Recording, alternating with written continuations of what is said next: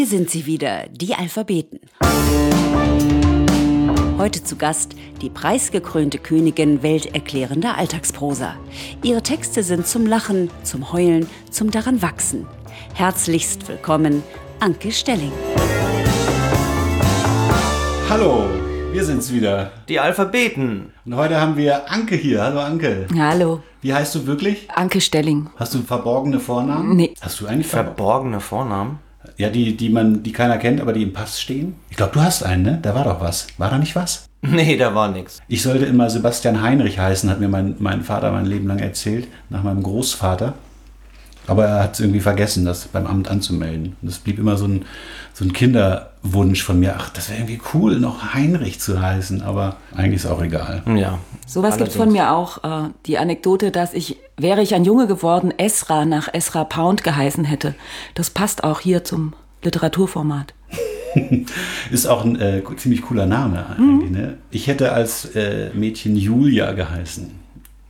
Und du? Äh, die Frage hat sich nie gestellt. Aber Gerrit wäre auch als Mädchen gegangen. Absolut. In der Tat war es tatsächlich so, dass in der Grundschule, als ich ein bisschen längere Haare und auch ein ganz feines Gesicht hatte, der eine oder andere Lehrer dachte, ich sei ein Mädchen. Das ist noch viel schlimmer tatsächlich, als wenn man sich gewünscht hätte, dass ich ein Mädchen geworden wäre. Zu glauben, ich sei eins. Ist das schlimm? Für einen Jungen, der sechs oder sieben ist und eigentlich Fußball spielen will, äh, ja, ein bisschen. Ah, okay. Ich wurde auch immer für einen Jungen gehalten, aber ich war stolz drauf. Guck mal, hätten wir trotzdem ein Paar sein können. Ja. Nur andersrum. Aber Stelling finde ich auch gut. Also, ich meine, hier in Hamburg haben sie einen Stadtteil nach dir benannt, ne? Ja, und das schon vorher. Ja. Das muss man erstmal schaffen. Ja. Aber es wird natürlich nicht Stellingen geschrieben, ne? Der Stadtteil wird nicht so geschrieben. Nee, genau. äh, nee, Moment. Die Autobahnabfahrt. Ist ja eigentlich nur eine Autobahnabfahrt. So, Anke, du bist erfolgreiche Autorin. Leipziger Buchpreis hast du gewonnen. Was hat sich für dich verändert seitdem? Oder was hat sich nicht verändert? Also, ich verkaufe viel mehr Bücher plötzlich. Auch die alten verkaufen sich stärker, als sie sich vorher verkauft hätten. Es kommen viel mehr Leute zu Lesungen. Wie viele im Schnitt? Kommt natürlich drauf an, wo das stattfindet, aber ist jetzt eigentlich immer ausverkauft. Ähm, das, ist, das ist angenehm, weil dann so dieses schlechte Gewissen, was, was man oft hat, was man dann auch teilt mit den Veranstaltern, wenn man irgendwo hinfährt und dann kommen nicht genug Leute und dann hat man selber ein schlechtes Gewissen, weil man nicht mehr Leute zieht. Der Veranstalter hat ein schlechtes Gewissen, weil er nicht mehr Leute kennt oder Werbung gemacht hat. Und dann fängt die Veranstaltung schon so ein bisschen verdruckst an. Das ist jetzt nicht mehr so. Ja. Auf der anderen Seite ähm, kommen natürlich auch viel mehr Leute, die gar nicht wegen mir kommen, sondern wegen der Buchpreisträgerin. Und die bin ich ja eigentlich, also die bin ich, aber ähm, die ist ja nicht das, was ich mache. Und ähm, deshalb ist es dann auch teilweise wieder schwieriger für mich, weil ähm, denen dann zu zeigen, was ich eigentlich mache, das ist eine, eine größere Aufgabe, als wenn es weniger Leute sind, die auch wirklich wegen mir gekommen waren. Das heißt also, es kommen Leute, die gesehen haben, ah, heute kommt die Buchpreisträgerin, aber die haben sich gar nicht so richtig mit ihr beschäftigt, äh, sondern es ist wie so ein Theaterabo, die gehen dann dahin und sind dann äh, überrascht, wenn sie hören, was du machst. dass sowas den Buchpreis kriegt. Nee, ähm, also ja, genau. Und noch komplizierter bei Lesungen, das ist ja dann auch nach anderthalb, zwei Stunden wieder vorbei, aber schwieriger, und das hat sich tatsächlich geändert, ist, dass ich jetzt, wo ich das Label echte Schriftstellerin habe, ähm, auch Textanfragen zum Beispiel kommen, die ähm, sich nicht darauf beziehen, was für Literatur ich mache, sondern dass ich Schriftstellerin bin und dann darüber zu verhandeln, ähm, über das, was ich für diese Leute dann produziere, das ist äh, gerade, strengt mich gerade wahnsinnig an. Zum Beispiel, jetzt keine konkreten, sondern einfach, was, was sind das für Aufträge jetzt? Äh, Na, also kürz, genau, kürzere Texte oder irgendwelche Beiträge zu irgendwas. Und ähm, ich gehe natürlich davon aus, das soll Literatur sein. Aber da stellt sich jetzt auch für mich nochmal, na, wegen dem Raustreten aus der Nische, das ist wahrscheinlich wirklich ganz normal, aber stellt sich dann doch nochmal mehr die Frage, okay, ähm, oder, oder ich merke vielmehr, dass, dass es verschiedene Ansichten davon gibt, was Literatur ist, was sie auch soll oder muss oder darf. Und deshalb bin ich jetzt ähm, viel stärker auch, auch wieder mit mir selbst im Diskurs darüber. Und das ist, auf, ist auch wieder beides. Ist auf der einen Seite spannend für mich, äh, mir das auch selber nochmal mehr klar zu machen, aber eben so ein Raustreten aus, aus der Nische oder aus der Wolke, wie es heutzutage heißt, so aus, aus, aus der Gruppe von Leuten, die sowieso das Gleiche machen wie man selbst oder das Gleiche gut finden. Sind auch die Gehaltsverhandlungen plötzlich, äh, bist du da natürlich jetzt auf einem neuen Level, ne? Ja, das, das ist natürlich toll. Also Machst du das selber? Doppelt so viele Anfragen, auch für doppelt so viel Geld, beziehungsweise wenn ich merke, äh, okay, mir, mir wird das zu viel, dann regle ich das darüber, dass ich irgendwelche irrsinnigen Honorarvorstellungen äh, mitteile. Dann macht das aber gar nichts, sondern, sondern na klar ähm, gibt's dieses Geld. Und das ist dann auch dann natürlich für die ganze Zeit, die es nicht so war, so im, im Nachhinein bitter zu erkennen. Vielleicht hätte ich mich schon vorher auch mehr trauen können und mhm. auch mehr fordern können. Ja. Ja, ich kenne das auch aus. Ich bin ja Freiberufler und seit, ich habe dann auch irgendwann beschlossen, okay, ich muss jetzt einfach mehr Geld nehmen. Ich habe hab jetzt Kinder und äh, habe auch festgestellt, je mehr Geld man völlig selbstverständlich verlangt, desto ernster wird man auch genommen. Das ja, ist, und das, das ist, ja sowas, das, ja, und, und das weiß man ja eigentlich auch schon und ja. hört man immer wieder, dass dann für sich selber auch, auch sowohl zu machen als auch zu akzeptieren, finde ich doch ein Schritt. Mhm. Ähm, weil ich mir gleichzeitig auch, auch immer gewünscht habe, dass es nicht so simpel funktioniert. Aber ja, tut's wohl. Bist du denn so vom Naturell jemand, der jetzt auch eher denkt, so, ach, hätte ich mal früher schon, oder der jetzt auch äh, wirklich genießen kann, dass es jetzt so ist und nach vorne guckt und sagt so, wow, jetzt genieße ich das erstmal ein bisschen? Nee, mit dem Genießen habe ich es tatsächlich nicht so. ähm, ich weiß nicht, ist vielleicht auch eine Berufskrankheit. Ich, ich, ich ähm, sehe immer auch die andere Seite oder finde das Haar in der Suppe oder ähm, überlege, okay, was ist es genau, was hier passiert. Aber das ist ja nichts Schlechtes. Mm, Finde ich auch nicht. Also es äh, erdet einen auf jeden Fall und äh, beschützt einen vielleicht auch. Ja, ich glaube auch. Ähm, also ich habe natürlich auch, ist auch was Konservatives, also so die Angst, ähm, neue Sachen reinlassen zu müssen, auch in die eigene Identität. Ähm, und, und das ist dann wiederum ja auch so ein bisschen verkrampft und verklemmt vielleicht. Ähm, aber gleichzeitig, ja, glaube ich, beschützt einen auch davor, ähm, äh, irgendwie mh, mm, das, das, das zu verlassen, was einen bisher ja auch irgendwie so angetrieben hat. Also weil, weil einfach nur so eine Schriftstellerin zu sein, die machen kann, was sie will und, und das wird dann irgendwie toll gefunden. Ich, ich weiß nicht, das, das kann ich mir wirklich nicht vorstellen, wie das gehen soll. Du brauchst, also so ganz klischeehaft, man, als Künstler muss man leiden, um gute Kunst produzieren zu können. Ja, also vielleicht nicht, nicht leiden, aber, aber eben aufmerksam bleiben und nicht meinen, das ähm, läuft dann letztlich auch wie von selbst, weil ich glaube, das tut's nicht.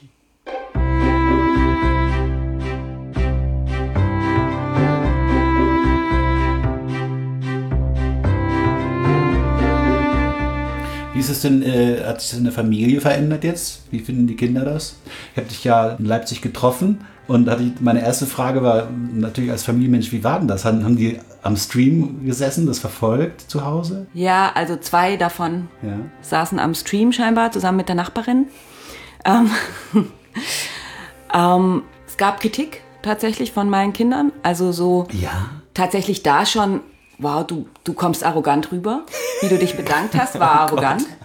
Das hört man gerne. Mhm. Ich habe dann erklärt, so ja, wie das ist, weil, weil man ja eben nicht weiß, ob man gewinnt oder nicht und dass man da vorher schon ganz schön damit beschäftigt ist, sich auch so emotional runterzuregeln und eben eigentlich zu überlegen, okay, wie gucke ich, wenn ich nicht, dass ich trotzdem gönne auch den Kollegen und dann sind ja die Kameras auf einen gerichtet und so weiter.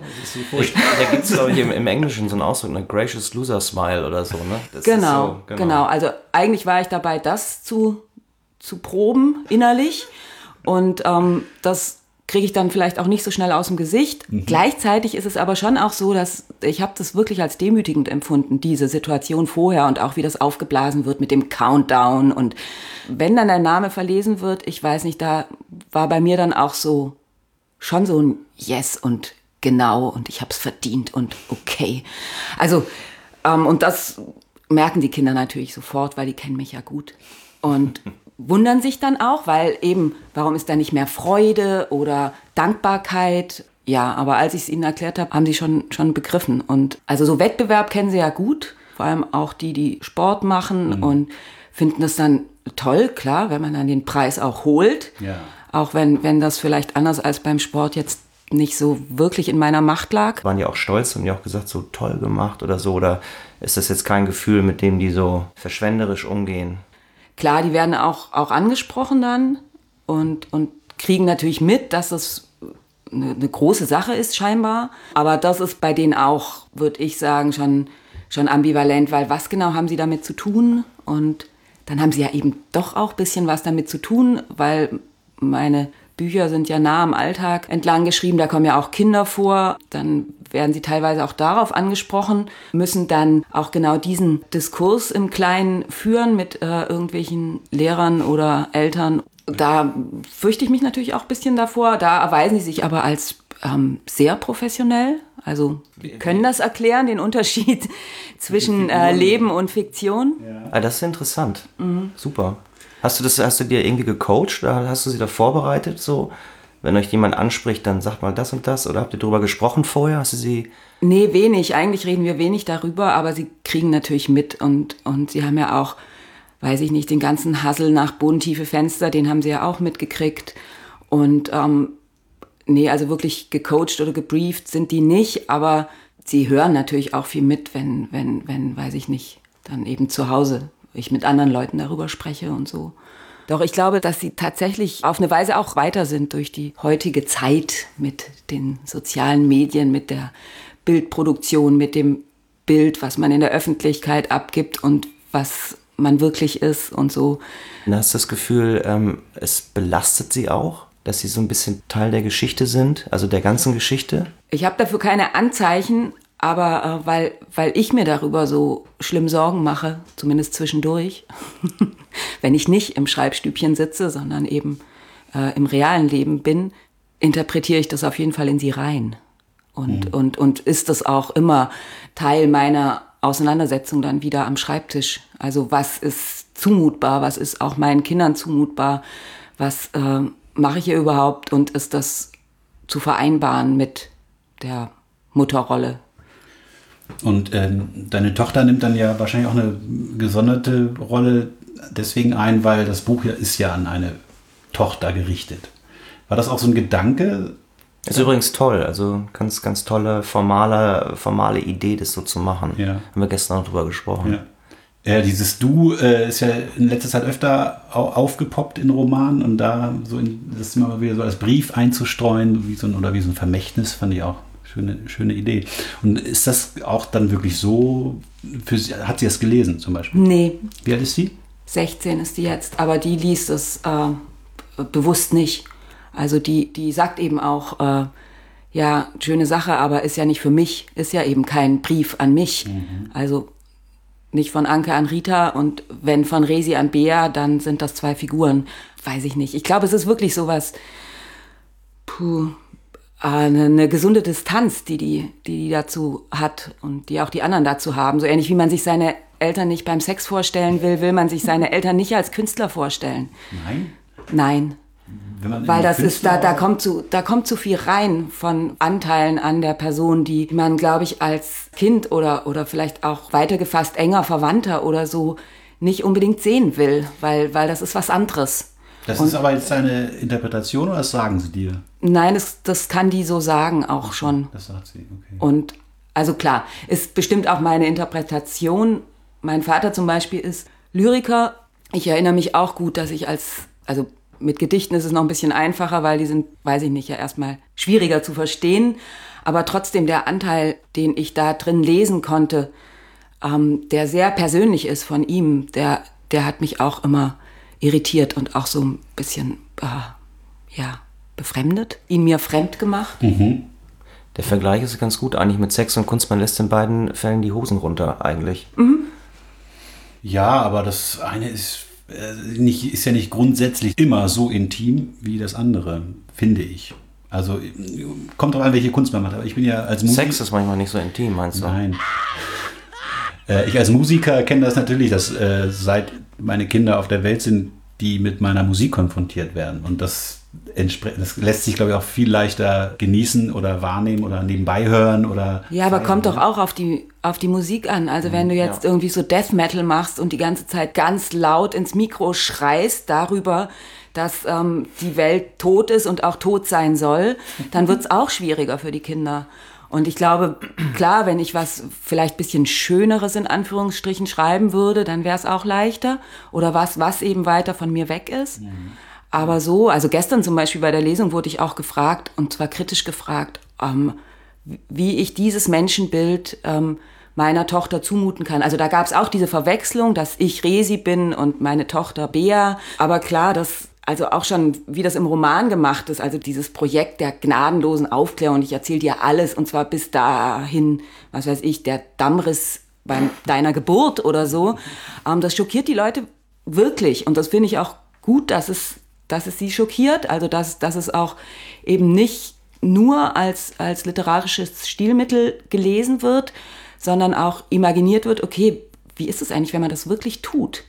Und da kann ich dann antworten, ja, natürlich tue ich das in Wirklichkeit nicht. Also äh, das, das ist grausam und, und ähm, weiß ich nicht. Ähm, das, das, das mag man nicht, dass, dass die Welt für die Kinder eine gnadenlos aufgeklärte ist.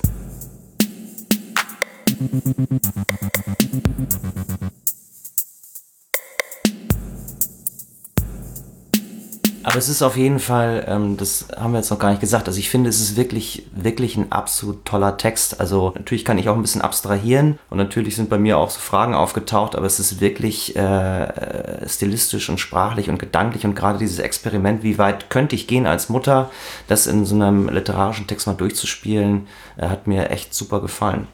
Danke, das freut mich sehr. Ja, noch viel weiter bist du ja in dem, in dem Buch davor gegangen, was, äh, wo die Leute immer keine Lust haben, darüber zu reden, meintest du, ne? Das, äh, die ja. inzestöse, in, wie sagt man, inzestiös oder inzestös? Inzestuös. Inz, bei dieser inzestuösen Geschichte. Ähm, aber da kamen doch sicherlich auch die Fragen. Da gibt, also es stellt sich ja dem, dem Leser immer die, grundsätzlich die Frage, auch wenn es irgendwo in gewissen Kreisen verpönt ist, Dagrun Hinze meinte, ne, die hatten wir letztens da, eine Lyrikerin, dass sich diese Frage eigentlich verbietet. Das finde ich nach wie vor total nicht Schwachsinn, aber das finde ich nach wie vor total blöd. Man will doch genau, genau das will man doch wissen. Man will doch die Person und, äh, und den Inhalt des Buches irgendwie, gleicht man doch automatisch ab und fragt sich, wo kommt das her? Ja, aber es ging ja so ein bisschen darum, dass man sagt, ein guter Text muss eigentlich auch für sich funktionieren und man muss nicht ständig die Frage mitdenken, äh, wie viel von dem Erzähler ist jetzt sozusagen in dem Autor. Also darum ging es ja auch so ein bisschen. Ja, wenn man den nicht da hat. Also ich habe da natürlich auch viel drüber nachgedacht und denke zum Beispiel bei Lesungen oder bei so einem Interview wie hier, ähm, wenn man dann den Autor oder die Autorin da sitzen hat, dass man dann anfängt, darüber nachzudenken und das auch zu fragen, das finde ich ganz klar. Die, es ist ja eher so die Frage, ob es das braucht, also ob es auch diese Verbindung braucht, um den Text zu verstehen oder auch ernst zu nehmen oder auch, weiß ich nicht, es ist ja gerade wirklich Extremmode, dass es dieses nach einer wahren Geschichte braucht, auch im Kino. Also ich, ich, ich sehe fast keine Vorschau mehr, die ohne auskommt. Also äh, eine, eine ausgedachte Geschichte ist scheinbar gerade nicht so eine interessante Geschichte. Und das war aber auch schon andersrum. Also wenn es dann eben äh, nicht ausgedacht ist, dann ist es nicht kunstvoll, dann, dann ähm, äh, zeigt der Autor, die Autorin nicht, was er sie kann und drauf hat, irgendwie an eben mhm. fabulieren, konstruieren, recherchieren. Ähm, ja, aber zurück, also ich, wenn man jemanden da hat, dann glaube ich auch, dann, dann wird das interessant und dann will man das wissen. Oder ich frage mich ja auch immer, warum Leute überhaupt zu Lesungen gehen. Und, und das, weil sie könnten doch auch einfach nur das Buch lesen und eigentlich ist das Buch ja auch für das selber und, und Privatlesen äh, geschrieben. Und, und da gibt es dann aber eben doch, weiß ich nicht, eine Neugier oder, oder das Bedürfnis, da so eine Verbindung herzustellen und vielleicht auch was, was abzugleichen und, und noch mehr darüber rauszukriegen. Ja, wobei bei Lesungen, also völlig richtig, aber ich glaube, da reicht es ja manchmal schon zu sehen, so wer, wer ist das, der sich solche Sachen ausdenkt? Also dass man einfach nur so den, den Kopf sieht, aus dem das kommt. So, mhm. dass es vielleicht gar nicht die Verbindung sein muss, sondern einfach nur zu sehen, so, so wer denkt sich sowas aus? So, ach, der ist das oder die ist das oder so. Also so eine ganz oberflächliche Verbindung, dass man einfach nur so ein Gesicht zu den Gedanken hat. Das finde ich manchmal reizvoll, das reicht mir manchmal schon. Ja, aber ich stelle mir die Frage halt auch immer, ich bin halt kein Typ, der irgendwelche Bücher mehr als einmal liest. Aber es gibt ja Leute, die machen das durchaus, holen sich immer mal wieder noch so ein Buch raus und lesen das nochmal und immer mal wieder und dann. Ja, ich zum Beispiel dauernd. Also es gibt Bücher, die habe ich bestimmt 20 oder noch öfter gelesen. Welches? nee, hast du so ein, zwei Lieblingsbücher? Wir reden ja über das. Äh Lesen auch. Und über Bücher. Ähm, ja, also Kinder- und Jugendbücher, da hatte ich natürlich auch am meisten Zeit, die ähm, 20 Mal zu lesen und die lese ich jetzt dann nochmal, zum Beispiel Stundenplan von Christine Nöstlinger. Ähm, das habe ich bestimmt, weiß ich nicht, ja, 20 Mal gelesen oder 25 Mal jetzt. Wie oft als Erwachsene? Also wie oft? Ja, dann so fünfmal. Ja. Ich habe auch so Bücher, also so wirkliche Trostbücher sind auch ähm, teilweise Kinder- und Jugendbücher, zum Beispiel die Tillermans-Saga. Die lese ich immer wieder, wenn es mir nicht gut geht. Dann gibt's äh, Bücher, wo ich rauskriegen will, wie sie gemacht sind und die gleichzeitig Trostbücher sind, zum Beispiel ähm, Elizabeth Stroud, äh, Olive Kitteridge oder My Name is Lucy Barton. Da hoffe ich natürlich auch, dass durch das viele Lesen ich nicht nur rauskriege, wie sie es macht, sondern dass es vielleicht auch so in mich einsickert und irgendwie sowas passiert. Also Vorbilder lesen. Ähm, aber ja, ich, ich weiß nicht, bei mir ist es auch so, dass was Neues ist, ist spannend, um zu gucken, was, was es ist, aber was, was ich schon kenne, ist was Verlässliches, dass ich weiß, dass das war doch gut und das wird wieder gut sein. Ja, aber dann äh, müsste sich dir doch auch erschließen, warum Leute zu Lesungen gehen, weil wenn sie den Text so toll finden, dann ist es doch auch toll, sich den nochmal vorlesen zu lassen. So. Ach so, ja, okay. Nee, stimmt, das habe ich noch nicht, so habe ich es noch nicht überlegt, sondern tatsächlich eher die Frage, ähm, also die kommen wegen mir und deshalb ähm, ist es auch meine Aufgabe, mich denen dann ein, ein Stück weit zu zeigen und eben auch mit denen durchaus über die Verbindung von mir und meinem Text zu reden. Und deshalb finde ich es auch eher seltsam, wenn man das dann so von sich weist. Gleichzeitig verstehe ich es auch, also ich hatte ja auch schon die, die heikle Sache, ähm, also wo ich auch, weiß ich nicht, es ist gerade wirklich auch, auch mit Kollegen und Kolleginnen und mit dem Verlag und so weiter, wir diskutieren immer wieder darüber. Also wie stark muss man sich das Publikum auch erziehen und muss sagen, nein, also ich, ich und die Figur, die Figur und der Text ein Roman und ähm, was schreibt man drauf? Ich finde es auf jeden Fall ein nettes Bekenntnis zu sagen, dass du Vorbilder liest und äh, so ein bisschen hoffst, dass, äh, dass ein bisschen was einsickert. Das äh, würden auch nicht viele so sagen. Das finde ich, finde ich sehr sympathisch. Also ich kenne das aus der Zeit, so als äh, mit Anfang 20 so viel äh, Philippe Gian gelesen, weil man auch diesen, den, den Stil so flott fand und ey, so flott würde ich auch gerne schreiben können und so weiter. Ähm, Und es ist auch eingesickert, würde ich sagen. Also zum Beispiel dieses, dieser US-amerikanische flotte Style. Ähm, ich habe schon das Gefühl, dass, dass durch das viele Lesen und also auch überhaupt auf den Markt geworfen sein solcher Titel und dann eben die Leute, die das lesen, das, das wird dann auch größer oder, oder ähm, ja, da findet auch so ein, so ein, so ein Multikulti-Ding statt. Ich meine, bei der Musik ist das ja, da würde kein Mensch sich wundern, wenn man sagt, so, das sind meine Einflüsse und deswegen ist meine Musik jetzt so, wie sie ist. Ne? Das ist bei Literatur, hat das gleich so was wie, ah, der guckt sich da was ab. Aber Ja. Musik ist, oder? Ja, als würde das gehen. Also ich meine, es geht so direkt ja sowieso nicht, obwohl da gibt's wahrscheinlich auch Leute, die sehr gut kopieren können. Aber ähm, Also ich, ich finde das total, da bin ich da, bin ich völlig, äh, wie sagt man, ungehemmt. Also ich bin so hart von John Irving und, und DC Boyle beeinflusst, weil die haben mir die Augen geöffnet in Sachen Metaphern und äh, traurig, lustig, abwechselnd. Also so wollte ich immer schreiben. ich Ja, habe das nicht das versucht zu imitieren, aber das ist natürlich so, wenn man das einmal gelesen hat und geil fand, dann ja, aber ob es dir dann gelingt, also ob du das dann wirklich auch genuin hörst Das in deinem. Kopf, um es dann, um es dann hinzuschreiben. Also ich glaube, das ist natürlich eingesickert. genau, ja, also ich, ich glaube, da muss man so ein bisschen, bisschen ähm, metaphysisch werden. Bei Musik ist es natürlich leichter, du kannst so dir den gleichen Verstärker wie Jimi Hendrix kaufen und den Solo nachspielen und so. Das ist natürlich auch ein bisschen einfacher, ne? Ja. So kannst du das schlecht nochmal irgendwie Gab nochmal per Hand, Seite für Seite. Ich habe ich hab das aber tatsächlich gehört in einem, genau, in einem, einem Podcast. Eine Schriftstellerin hat ge gesagt, sie hat, um sich in so ein, in so ein Jane Austen-Feeling zu begeben, hat sie einfach ähm, Stories von ihr abgetippt. Mhm. Einfach bis es so sich anfühle, als wäre sie es. Oh Gott. Und dann Das ist in ein bisschen Stil, pathologisch schon, oder? Ja. also halt einfach mal gecovert. Ich komme drauf, weil ich habe auch mal irgendwann angefangen, Beats nachzubauen von Daft Punk oder so. Und das ist erhellend, weil man hört das, kennt es in- und auswendig, aber wenn man es erstmal selber baut, dann äh, rafft man erst, was die da eigentlich machen. Was man nie selber gemacht hätte. Was total Sinn macht, plötzlich die Hi-Hat einmal nur auf die zwei am Anfang. Und, hä? Aber es ist total cool.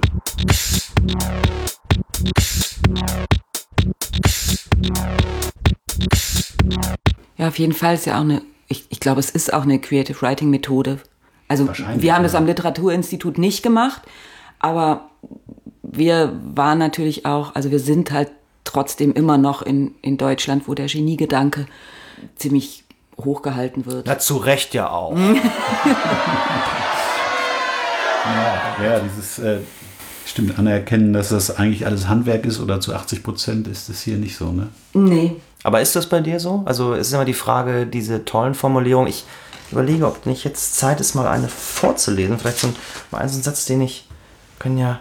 Also was wie zum Beispiel. Oh, habe schon wieder so klein ausgedruckt. Slipperträger sind schlüpfrig. Schnürschuhträger solide. So simpel das klingt, so simpel ist es auch. Und das ist ja nur ein so ein Satz, aber das finde ich eine super Formulierung. Die Frage ist so, ist der dann sofort da oder schreibst und schreibst und dann plötzlich ist so ein Satz da? Oder sind solche. Das Tolle ist ja, wenn man schreibt und, und tatsächlich geht's mir auch so, je länger ich schreibe und, und je regelmäßiger, ähm, desto mehr kriegt die Sprache auch ein, ein Eigenleben und, und ähm, weist dann selber auf sowas hin. Also da ist es ja auch, also es ist ja einfach auch eine Lautsache. Also dass dann was zusammenpasst und dann macht es auch inhaltlich Sinn und dann ist es besonders schön. Aber das ergibt sich tatsächlich eher von selbst und dazu ist es aber halt, und das ist, finde ich, das viel größere Problem, äh, notwendig, wirklich immer zu schreiben und auch zu schreiben, wenn sowas nicht um die Ecke kommt und äh, wenn es nicht läuft und wenn, also Flow finde ich gar nicht so ein gutes Wort dafür, weil das ist so ähnlich wie beim Joggen, da kriege ich das auch nie, obwohl ich davon gehört habe, dass man das kriegen kann. beim Schreiben ähnlich. Also Flow würde ich es nicht nennen, aber ja, also dass, dass einfach irgendwas aufgeht im Kopf oder in den, in den Fingern, die es tippen oder so, dass es sich so ein bisschen verselbstständigt schon.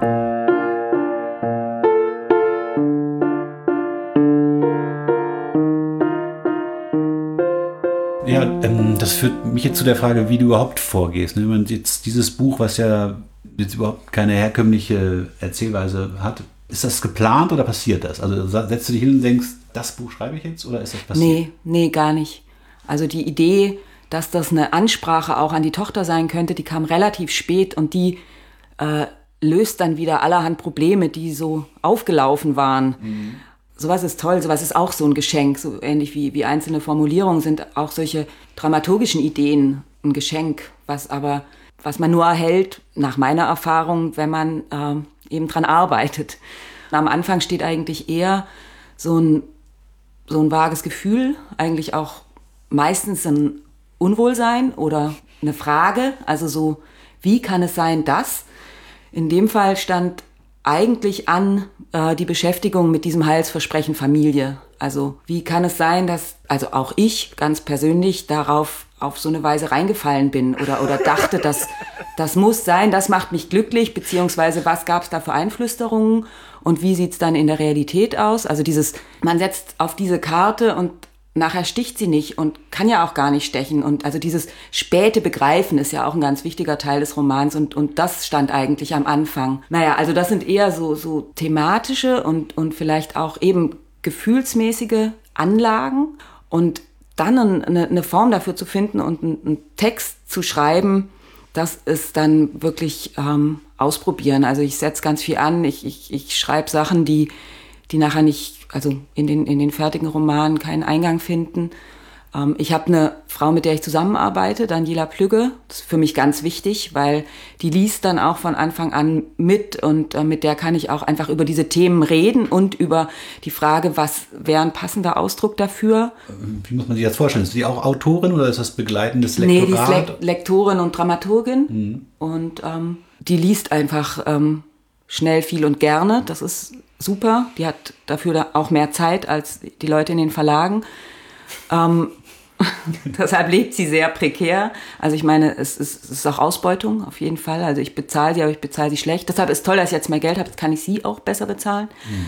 Ähm, aber schon so eine Schattenwirtschaft. Ähm, aber wie gesagt, also solange sie es, ich zwinge sie ja nicht dazu, ähm, solange sie es macht, ist es für mich total wertvoll, um dann ähm, rauszukriegen, okay, wie ist jetzt... Äh, was ist jetzt eine gute Idee, was nicht so eine gute Idee, wie, was ergibt sich daraus, wie könnte man das weiterbauen und dann aber, wie gesagt, ähm, ganz viel ausprobieren und kostet trotzdem auch viel Zeit, ist aber, glaube ich, gut, weil, ähm, also auch Plotten, ähm, ich glaube, man merkt immer, wenn sowas am, am Reißbrett entsteht, beziehungsweise wenn ein Plot sich nicht aus der Geschichte ergibt, sondern wenn man da abschreibt von, von äh, Plots aus Film, Funk und Fernsehen oder ja. anderen Büchern oder weiß ich nicht, auch, auch von dem, was gerade so, ähm, ja, was man als einen sauberen oder funktionierenden Plot empfindet. Ich glaube, es ist wirklich besser, sich da mehr, mehr Zeit und, und, und Raum zum Ausprobieren zu geben. Ich finde dieses Thema Inspiration so interessant. Kannst du dich an den Moment erinnern, wo diese Lösung plötzlich da war? Also was war das für eine Situation, wo du, oder ich mache es als Brief oder so. Also kannst du dich an die spezielle Situation erinnern? Ja, das war mit, mit Daniela in der Küche, also in, in der Diskussion. Ähm, und ich erinnere mich nicht mehr ganz genau, wo es herkam, aber ich erinnere mich noch sehr genau, dass wir uns so angeguckt haben, dass bei mir sofort der Gedanke war, oh, ist das kitschig? Dann eben auch die, die Assoziation, okay, wo, wo gab es das schon? Wer hat das schon gemacht? Dann sofort dieses ähm, Brief an ein nie geborenes Kind oder so. Also da, da gibt es ja dann auch ähm, Beispiele. Das heißt, man, ihr googelt dann sofort? Also einer, nee, das, so, das okay. ist das, was, was uns dann so, so einfällt. Ah, also, ah, okay. Offline. Genau. ja. ja, äh, vielleicht auch wichtig, ich bin, bin offline im Büro. Man kann sich dann so im Netz verheddern und verlieren. Deswegen heißt es ja so. Mhm.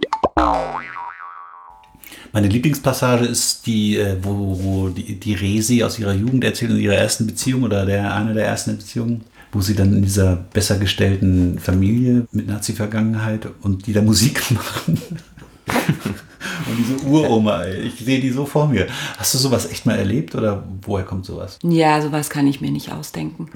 Also ich kann es dann so zuspitzen oder ja. vielleicht noch lustiger machen oder ähm, eben so Verbindungen herstellen, die das Ganze nochmal so ein bisschen anheben. Ja. Aber so eine Situation, ich weiß nicht, die, also ich würde behaupten, die muss man erlebt haben oder eben irgendwo gesehen haben, aber die wirklich so, so komplett ähm, auszudenken und zu konstruieren, äh, stelle ich mir schwierig vor. Groß, großartiger Moment, wie die auch dann so die Haltung von Resi äh, kommentiert ne? und, und man so über, über sie spricht, als wäre sie gar nicht da und so. Ne? Das ist top. Fand ich sehr gut. Ja, aber auch ein, auch ein bisschen traurig natürlich. Ja, das ganze Buch ist ja eigentlich zum Weinen. Also, ja, und zum Lachen. Naja, klar, aber es, es überwiegt doch schon ein bisschen. Also, ich, klar, ich musste auch sehr lachen, deswegen habe ich jetzt auch, ich, also diese richtig wütende Stelle, wo es dann auch so deftig wird von der Sprache her, das äh, so, sowas erfreut mich einfach, weil ich selber sehr primitiv bin. Richtig schön fände ich, wenn du das jetzt mal lesen könntest, danke. Wäre das was. Mhm. Und zwar diesen Abschnitt ab wegen ihres Mangels an Bildung. Wegen ihres Mangels an Bildung sind die einfachen Leute nämlich dumm und deshalb so gefährlich. Haben überhaupt keine Vorstellung davon, was sie anrichten und ihre Impulse nicht unter Kontrolle. Sie sind wie wilde Tiere. Bist du mal nachmittags um fünf mit der Straßenbahn Richtung Ahrensfelde gefahren? Übergewichtige, in Polyester mit Aufdruck gekleidete Leute, die ihre Kinder im Buggy Red Bull Imitate trinken lassen und ab und zu aus Langeweile Ohrfeigen. Weil das ist auch so, man fühlt sich selber so äh, ertappt, weil man, Ja, ja. weil man natürlich so nicht denken will, aber natürlich Gibt es die in Hamburg auch. kennt man diese Leute und denkt dann so, Alter, was ist da los? Ey, ne? und, Ja. ja, das fand ich so. Man möchte den Kindern dann so die Chipstüte wegnehmen und denen so ein, so ein Urachhaus Kinderbuch geben, so mit diesen Wachsmalfiguren ohne Konturen, weil das für die Kinderaugen auch schlecht ist. Ne? So. Ein Mittelding wäre schön. Wobei die Urachhaus Kinderbücher sind schön. Ja. Vor allem die ohne Text. Wo wir beim Thema Literatur sind. Die Bücher ohne Text. Aber wo wir beim Thema Kinder